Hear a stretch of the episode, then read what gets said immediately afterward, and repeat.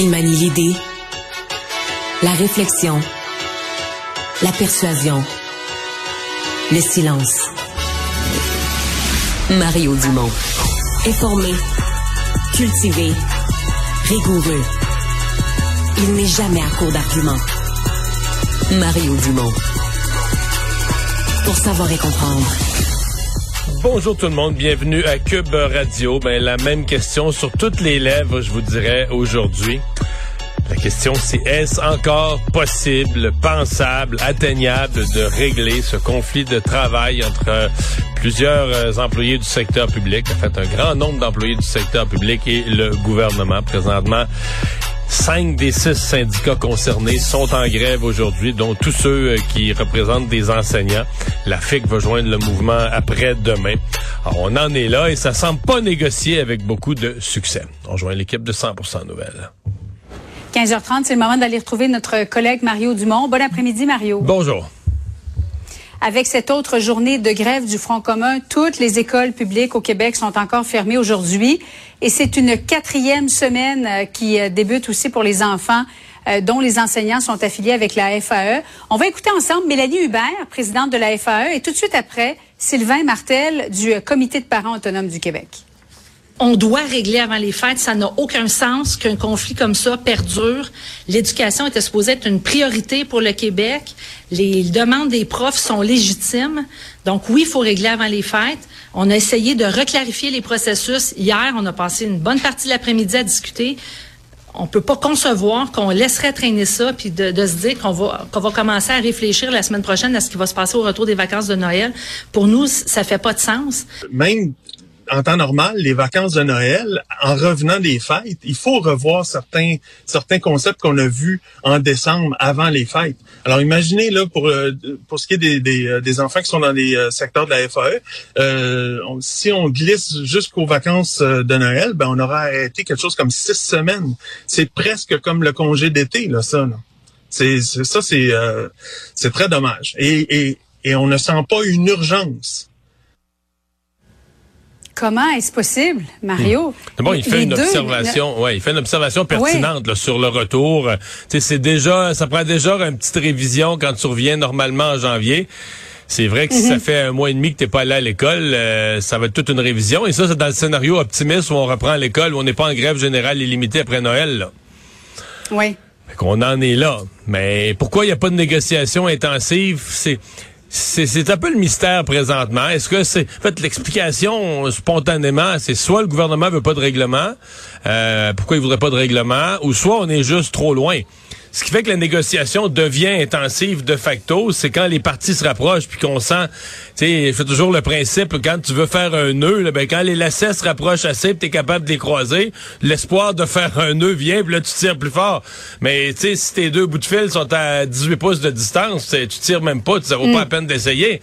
Et c'est un peu ça qu'on a l'impression là qu'on on est si loin.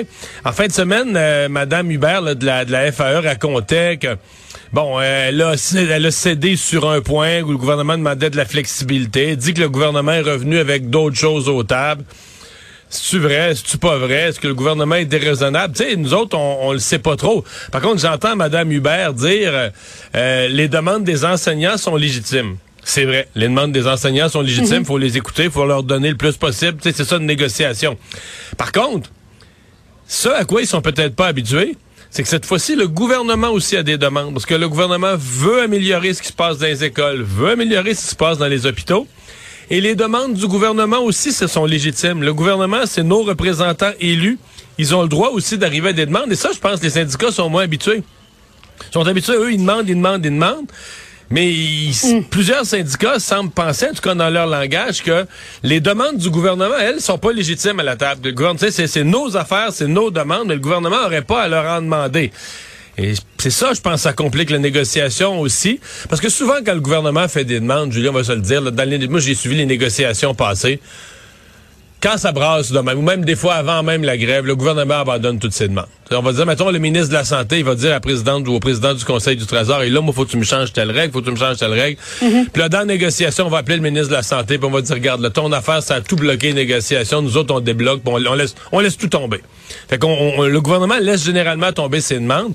Et cette fois-ci, la CAQ, euh, basée sur les expériences passées, basée sur les problèmes des réseaux de la santé et de l'éducation, on dit cette fois-ci, on cède pas. Fait que c'est ça Ouais, on aussi veut que la qui est au réforme de la santé fonctionne.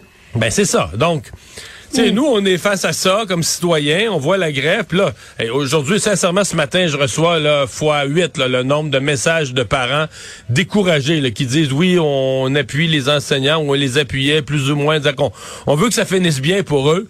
Mais faut que ça finisse, là, ça se peut plus. Là. Tu sais, Les parents comme décrochent là, de, de, de, de, la Ouais. situation en disant ça se peut plus. là. Puis surtout, je pense que là, quand ils commencent à entendre parler de rumeurs que ça pourrait se prolonger en janvier, pense que là, le, le- le- sincèrement, là, ça disjoncte. Là.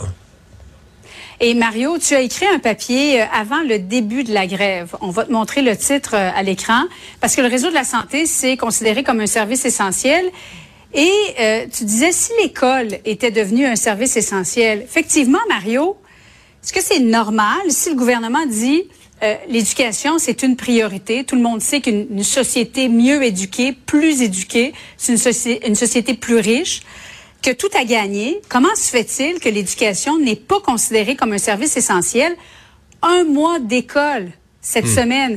Et euh, Monsieur euh, Martel parlait de six semaines, mais si je fais le calcul, mon garçon, moi, la semaine prochaine, ça va faire cinq semaines qu'il n'est pas à l'école. Plus deux semaines de vacances, donc sept semaines. C'est vrai que ça commence à, re- à ressembler aux vacances d'été, là. Non, non, c'est Donc, énorme. six, c'est, c'est- je veux dire, c'est pas croyable. Ouais.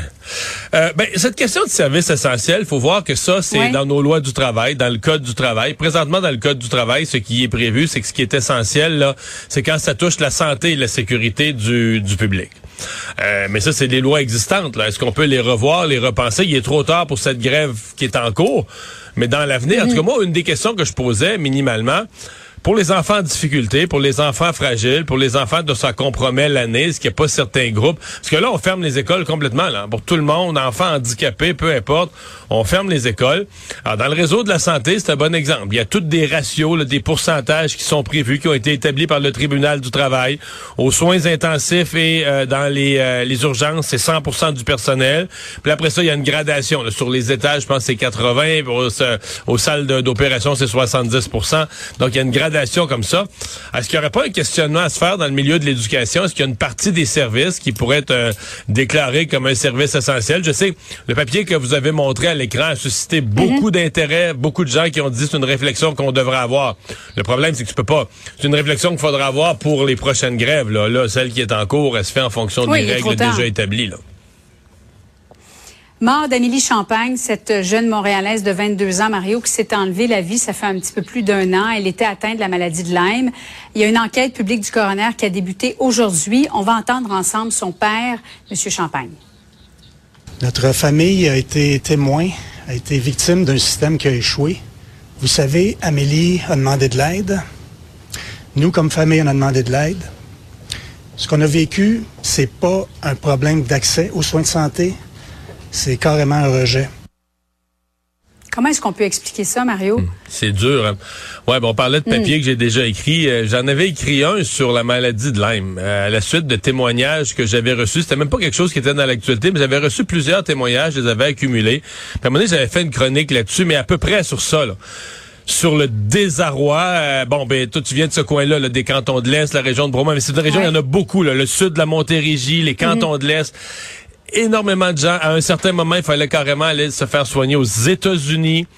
Euh, parce que vous faire des prises de sang aux États-Unis, c'est incroyable ce que les gens ont vécu. J'avoue que le témoignage de cet homme-là, d'abord, ce qui est arrivé à sa fille, 22 ans, euh, une jeune fille en pleine forme, rayonnante, euh, maladie de Lyme, au point où elle s'enlève la vie et d'une façon, euh, tu sais, ça arrache le cœur, d'une façon épouvantable. Euh, il a livré vraiment, comme père, un témoignage avec aplomb euh, sur les faits. Et remarque que depuis ce temps-là, là, il s'est quand même fait des petits bouts. Euh, le ministre de la, ministre de la Santé a annoncé des cliniques spécialisées. Parce qu'il y a un moment qu'il y avait même un débat médical, de dire qu'il y a certains médecins, si ma compréhension est bonne, certains médecins qui disent, ah ben là, tout c'est pas clair le diagnostic les conséquences de ce maladie-là. Nous autres, on, s'occupe pas de ça. On traite pas ça, on s'occupe pas de ça. Comme si c'était une fausse maladie ou une demi-maladie. Il y a des médecins qui voulaient pas s'encombrer de, de, de, jouer là-dedans. Alors, il y a quelques infectiologues, Amir Kadir en est un, là, qu'il faut donner le crédit, qui se sont battus, qui ont poussé. C'est vrai. Alors là, on a, je pense, maintenant un minimum de plus qu'à l'époque. Mais disons que cette enquête du coroner pourra rajouter une couche pour en sensibiliser d'autres. Là, on n'est pas, on n'en fera pas de trop, là. Absolument. Euh, et on a appris récemment aussi qu'il y avait une jeune femme là, qui pesait euh, aux alentours de 70 livres, incapable de manger autre que six bananes par jour, doit demeurer dans le noir, qui songeait à avoir recours à l'aide médicale à mourir. C'est euh, c'est quand même préoccupant. Mario, merci beaucoup. Bonne fin d'après-midi à toi. Au revoir. Salut.